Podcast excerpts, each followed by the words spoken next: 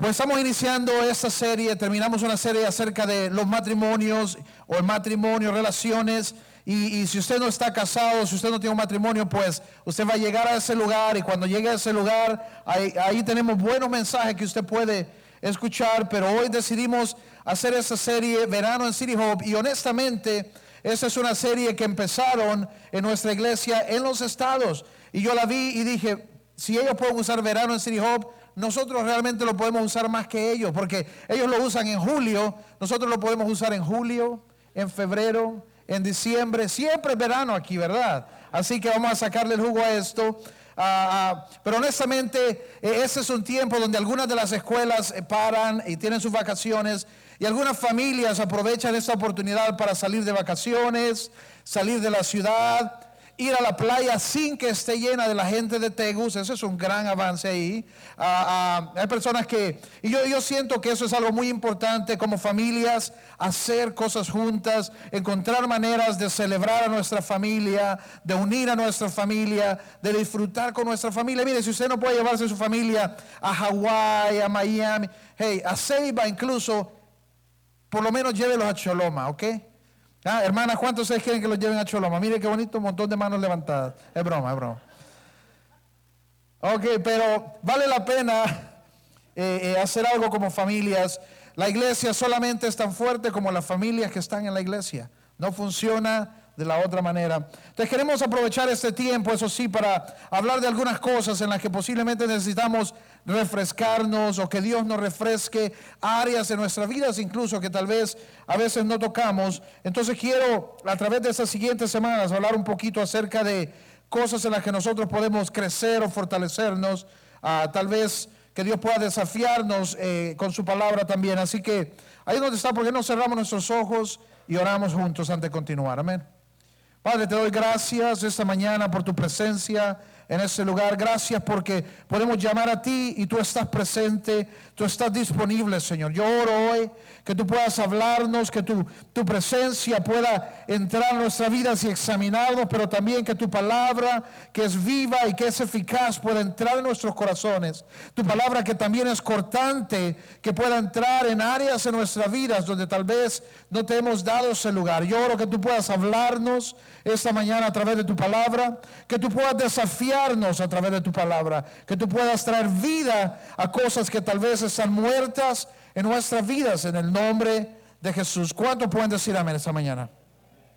Amén, porque quiero compartir esta mañana eh, basándome en una historia que está en el libro de Juan 5 ah, ah, y, y yo creo que es acerca de transformación. Quiero hablar acerca de transformación. Yo creo que cuando Dios envió a Jesucristo, Él lo envió no solo para que nos sintiéramos mejor, no solo para que nos sintiéramos bien, sino que lo mandó para que nosotros pudiéramos experimentar una transformación. Dice la palabra que cuando él cuando Dios resucitó a Jesús de entre los muertos, él envió su poder y ese mismo poder que resucitó a Cristo es el que viene a nuestras vidas y cuando ese poder viene a nuestras vidas, lo que puede producir y el deseo de Dios es que pueda producir en nosotros transformación.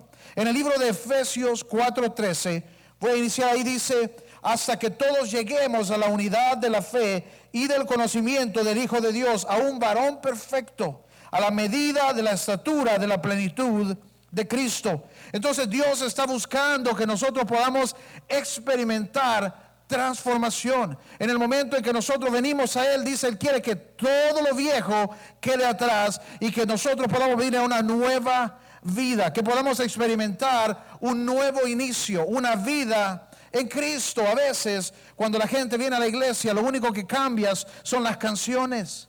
A veces lo único que cambia es la falda chiquita a falda larga. Pero lo que Dios realmente quiere ver, el deseo del corazón de Dios, es que haya una transformación en nuestra vida. Si nosotros vamos a la Biblia, vamos a ver que está llena de historias de transformación. Como una persona tuvo un encuentro con Dios y este encuentro transformó su vida. No solo cambiaba su vida, sino que incluso para marcar este momento tan importante, en varios casos hasta se cambiaban el nombre.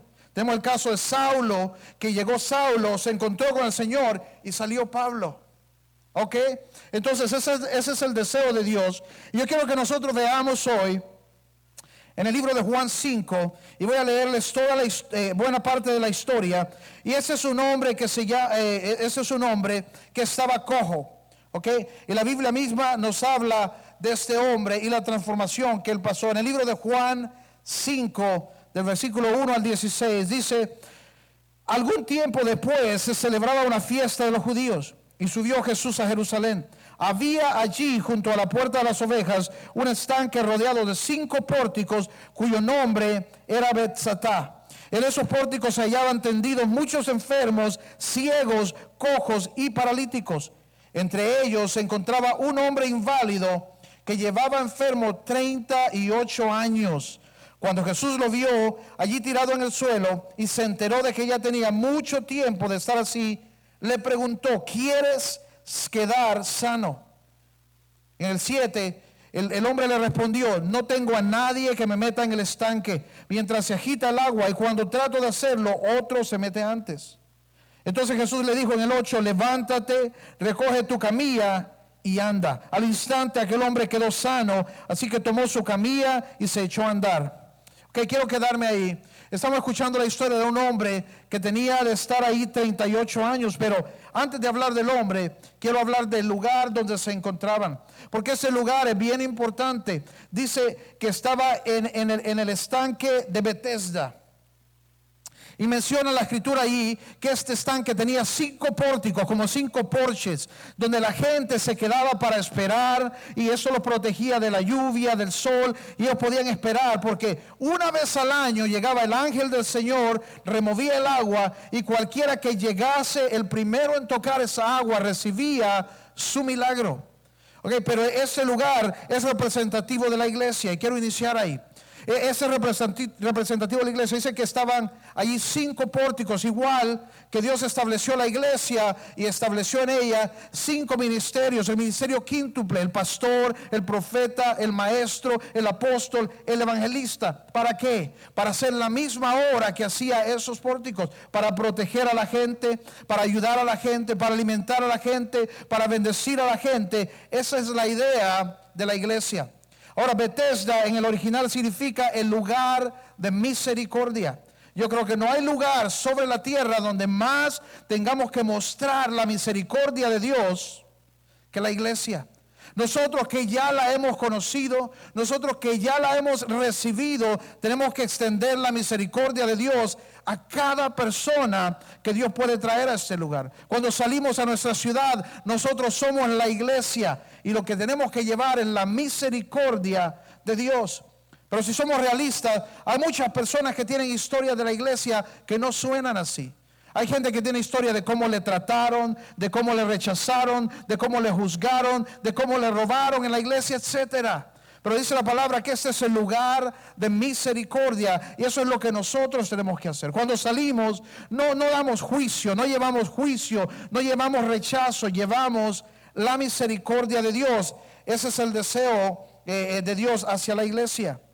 Ahora dice la historia ahí que Jesús llegó a este lugar. Y Jesús estaba prácticamente en su primer año de ministerio. E inmediatamente que llegó al estanque, él identificó a este hombre. Y él sabía que este hombre había estado ahí por mucho tiempo.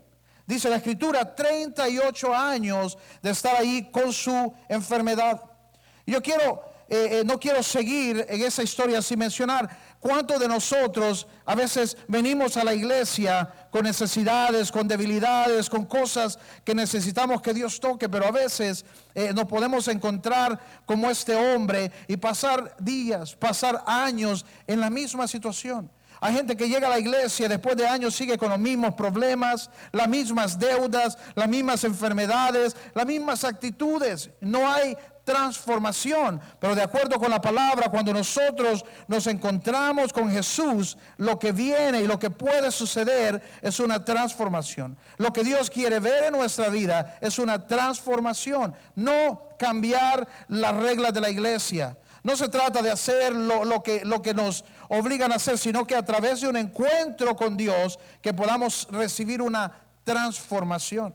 Ahora yo quiero hablar de dos cosas dos cosas que nosotros podemos observar en esta historia eh, de por qué este hombre no había recibido su milagro. 38 años, piénselo bien. Y yo quiero que se observe, dice la palabra, que Jesús se acercó a él y le preguntó, ¿quieres que yo te sane? ¿Quieres que yo te haga estar bien? Y observe que la respuesta del hombre no fue sí. Después de 38 años, su respuesta no es un sí, sino que el hombre comienza a darle a Jesús sus excusas de por qué no había sido sano. Le dice, es que eh, eh, eh, yo no puedo caminar y cuando viene el ángel y remueve las aguas, siempre alguien llega primero, no tengo quien me lleve. Y, y a veces nosotros llegamos a la iglesia. Llegamos con necesidades, con áreas en nuestra vida donde necesitamos de Dios, pero nos quedamos hablando de nuestras excusas. Nos quedamos explicándole y sabe que Jesús no estaba interesado en por qué este hombre estaba ahí, no estaba interesado en por qué no había recibido su milagro, no estaba interesado en de quién era la culpa, qué hiciste para estar en esa condición, ninguna de esas. Jesús solo le preguntó, ¿quieres que te haga estar bien? ¿Quieres quedar sano? A veces nosotros nos quedamos en nuestra lucha y decimos las mismas cosas. Igual que este hombre respondemos, eh, es que, es que, es que no sé, no me lo merezco, eh, es que Dios no va a perdonar ese tipo de cosas. Eh, o hay gente que dice, sí yo creo, yo creo que Dios puede hacer, yo creo que Dios puede sanar, yo creo que Dios puede bendecir, yo creo que Dios puede prosperar, pero es diferente aquí. Es que usted no entiende, pastor, las cosas que yo he hecho. O dice, yo sé que Jesús puede restaurar matrimonio, pero el mío no, ya está pasado. O decimos, yo sé que Dios puede sanar, pero aquí es diferente. Yo sé que Dios puede, puede prosperar, que Dios puede bendecir a alguien, pero es que usted no entiende de dónde mi familia viene. Entonces, prácticamente estamos diciendo que nosotros estamos exentos al poder de Dios. ¿Y sabe qué? No es así. No hay nadie que esté exento del poder de Dios. Dice la palabra que no hay nada imposible para Dios. No hay nada. Eso incluye los grandes milagros y las pequeñas cosas que tenemos aquí adentro. Dice la palabra, no hay nada imposible tampoco para el que cree. Ninguna de las cosas, ni tu matrimonio, ni tus finanzas, ni tu enfermedad, ni tus ataduras, ni tu pecado, no hay nada que sea imposible para Él. Si nosotros vamos a someternos a Él, si nosotros venimos a Él, dice la palabra, Él es quien puede causar en nosotros una transformación. Y eso es lo que queremos, pero este hombre le responde a Jesús con excusas. Es que nadie me lleva, es que no, no, no, no llego, nunca llego, etcétera. Hay personas que dicen, ah, ah, ah, yo creo en la bendición, yo creo en la prosperidad, pero eh, eh, estamos prácticamente diciendo, Dios no puede tocar aquí. A veces pensamos y vemos los milagros como cosas de, de, grandes, cuando escuchamos este tipo de palabras, pensamos en estadios, Pensamos en gente con muletas, con sillas de ruedas. ¿Sabe que Este mismo poder aplica a tu vida. Este mismo poder aplica a tu situación. Este mismo poder puede transformar tu vida. Está disponible allá, está disponible hoy. Dice la palabra que Dios sanó ayer, sana hoy y va a seguir sanando hasta el final de los tiempos. Igual Dios liberó ayer, Dios libera hoy y Dios va a seguir liberando hasta el final de los tiempos. Ese es el Dios en quien nosotros hemos servido. Dice Lucas 4:18, el Espíritu del Señor está sobre mí por cuanto me ha ungido para dar buenas nuevas a los pobres, me ha enviado a sanar a los quebrantados de corazón, a pregonar libertad a los cautivos y vista a los ciegos y a poner en libertad a los oprimidos. Ese es el Señor. Ese es el poder de Dios que está aquí para sanar, para liberar. Cualquiera sea tu lucha, cualquiera sea tu condición, Él puede hacerlo. Él puede liberarte. Cualquiera sea tu debilidad. Hay personas que vienen a la iglesia y su debilidad es emocional. O sus luchas o, lo que está pasando es emocional. O tal vez son asuntos espirituales. O tal vez son asuntos físicos. La cosa es tráelos a Dios.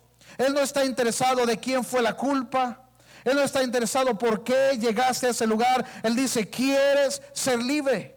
Quieres ser sano, quieres ser hecho nuevo. Y dice, y todas las cosas viejas pasaron y he aquí, todas vienen a ser hechas nuevas. Eso es lo que Él quiere hacer, pero igual que este hombre, a veces nos quedamos en el pasado. Y en vez de pasamos un año, dos años, cinco años, este hombre pasó 38 años y cuando el Mesías viene a sanarle, le dice, ¿quieres ser sano? Y el hombre no tiene un sí en su boca. ¿Qué es lo que nosotros tenemos? ¿Qué es lo que tienes tú cuando Jesús te llama? Cuando Jesús te habla a través de su palabra o etcétera y te dice, ¿quieres ser libre? ¿Cuál es tu respuesta? Cuando Él te dice, ¿quieres ser sano? ¿Cuál es tu respuesta? O tal vez ya te acostumbraste a tu condición. Hay personas que se acostumbran y ya vienen al estanque solo a, conocer a los otros ciegos, a conocer a los otros eh, lisiados, a conocer a los que están enfermos. Y aquí se hace el club de los que están atados al alcoholismo. Y aquí se hace el club de los que están atados a las drogas. Pero no hay transformación. Y él dice, no, tráelo. Porque si lo traes a mí, yo voy a transformar tu vida. Eso es lo que él quiere hacer. El mismo poder que resucitó a Cristo de entre los muertos. Si levantó a Cristo de los muertos, Él te puede sanar.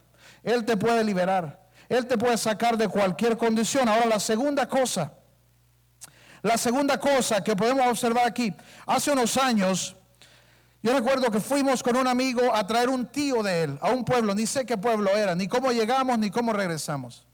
Pero fuimos a traer a este tío que había estado en un accidente, alguien le disparó y le habían disparado en la columna y el hombre quedó sin poder caminar y ya tenía varios años sentado en una silla de ruedas, por años sin poder caminar.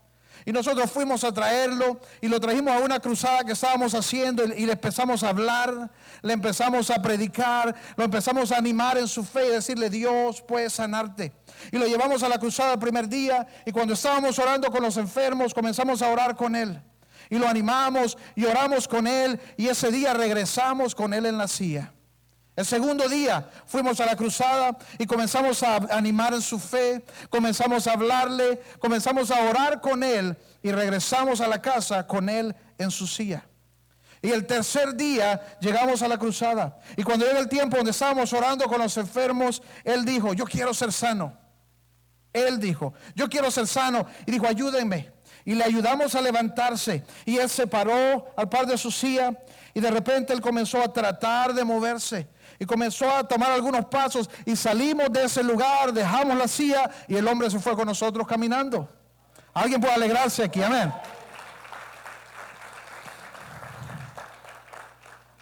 Pero es difícil para mí, honestamente es difícil para mí pensar que este hombre estuvo ahí 38 años. 38 años y en esos 38 años no pudo pensar en una manera de llegar al estanque a tiempo. Él pudo haber sacado estadísticas, él pudo haber sacado cuenta, él pudo haber sacado un cálculo de cuándo es que el ángel viene y toca el agua. Hey, no es por nada, pero yo no me hubiera quedado ahí, yo sé que no. Dice la palabra que habían ciegos. ¿Sabe qué hubiera hecho yo? Yo me hubiera arrastrado y empezado a poner bloques para que cuando los ciegos quisieran ir se tropiecen y así llego yo. Claro que sí. Claro que sí. Ah, hubiera inventado algún sistema, alguna manera de llegar al estanque. O por lo menos, ¿sabe que Lo más seguro es que él estaba dañado de la columna o de sus piernas. Entonces digo yo, ¿cómo es que este hombre no pudo tirarse en el piso y haber planificado en los siguientes tres días voy a empezar a rodar con mis manos? Para que cuando el ángel venga, Aquí mire como pescadito en la orilla.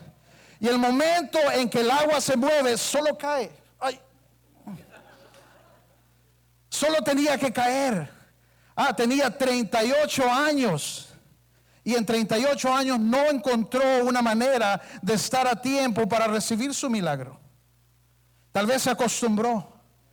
Tal vez ese era su club ya lo del estanque.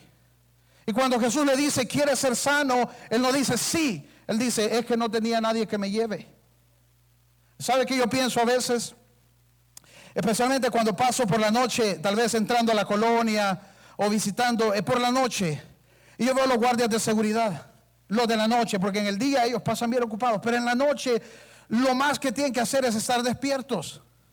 Yo digo, no hay excusa para que los guardias de seguridad no sepan tocar guitarra.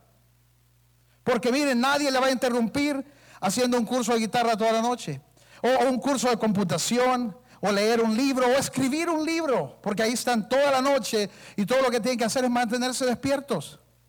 Yo recuerdo en un lugar donde trabajábamos, uno de los guardias en la mañanita llegó a donde el jefe le dice, jefe, jefe, fíjese que estuve soñando con usted anoche. Y el jefe le dice, ¿y quién te tiene soñando? Si se supone que estás cuidando. Pero piensa en este hombre, 38 años. A eso es bastante tiempo. Y en 38 años no se preparó para recibir su milagro. Entonces Jesús pudo haberle dicho, sé sano. Jesús pudo haberle echado lodo como hizo en otras maneras. Hubieron ocasiones donde Jesús habló una palabra y le dijo a alguien, sé sano. Hubieron ocasiones cuando Jesús le dijo a alguien, ni siquiera voy a hablar una palabra, tu fe ya te ha sanado. Hubieron ocasiones donde él agarró lodo y se lo puso a la gente. Hubieron ocasiones donde le escupió, etcétera. En el caso de este hombre, él no le dijo nada de eso, le dice, ¿quieres ser sano? Porque el hombre tenía que tomar una decisión en su corazón. Estoy acostumbrado a mi condición. Ahora, yo quiero que usted entienda. Estamos hablando de condiciones con las que nosotros luchamos. Hay gente que está atada a las mismas drogas, al mismo alcohol, a, los, al contenido de pornografía. Hay gente que pasa eh, eh, eh, con problemas de temperamento, ira, enojo por toda su vida y nunca, nunca experimentan la transformación que necesita. Hay gente que vienen con, con, ira, con rencores, con ofensas y no se los entregan a Dios. Siguen con ellos un año, dos años, cinco años. Y cuando venimos a Él, a veces no estamos listos para recibir el milagro. Mira lo que le dice este hombre. No le dice, sé sano, pobrecito, hermanito, venga. No, le dice, ¿quieres ser sano? Agarra tu manta, enróllala, levántate y entonces camina. Entonces, para recibir el milagro, él tenía que mostrar esfuerzo. Él tenía que mostrar determinación. Él tenía que mostrar que él quería ser sano. Y él tuvo que levantar, y, eso fue lo que hizo. Él agarró su lecho, enrolló su manta, la tomó y el milagro estaba allí. ¿Cuántos de nosotros necesitamos responderle a Dios? Necesitamos responder cuando Él nos llama.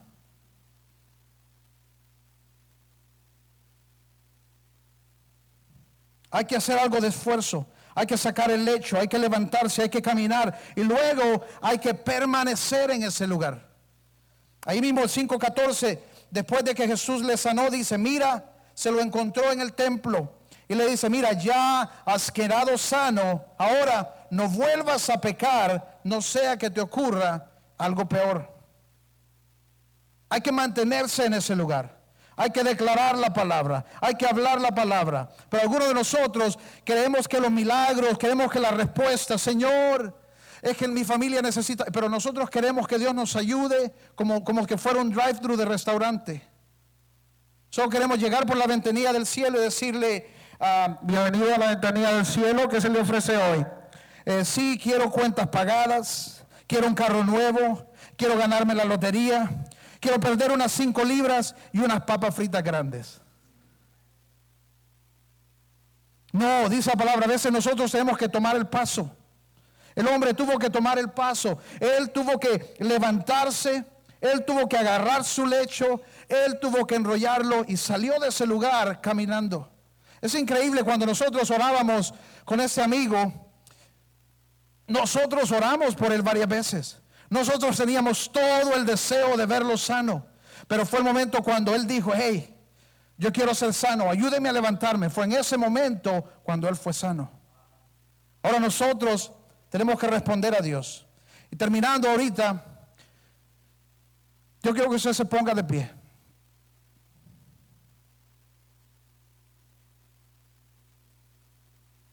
Y vamos a cantar por un momento, pero yo quiero que usted piense qué es lo que Dios te está hablando, cuáles son las cosas, cuáles son las áreas, cuáles son las necesidades, tu debilidad. En este caso, tal vez la debilidad de este hombre era en sus piernas o en su columna.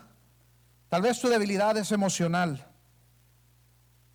Eh, yo sé de personas que luchan con depresión, por ejemplo, con soledad. De personas que su necesidad, su debilidad es financiera, no logran salir de ese hoyo de escasez, de, de falta. Cualquiera sea tu necesidad. Tú conoces la palabra. Eh, la palabra, el poder de Dios funciona en cada caso, en cada situación, en cada persona, en cada familia. Lo único que tenemos que hacer es actuar de acuerdo a los principios de la palabra de Dios. Tal vez ese es el paso que necesitas tomar. Y al final vamos a tener alguna gente en nuestro equipo aquí para orar. Si tú estás aquí y necesitas un milagro, puede ser emocional, financiero, puede ser físico, puede ser espiritual, no te vayas sin que alguien pueda orar contigo esta mañana.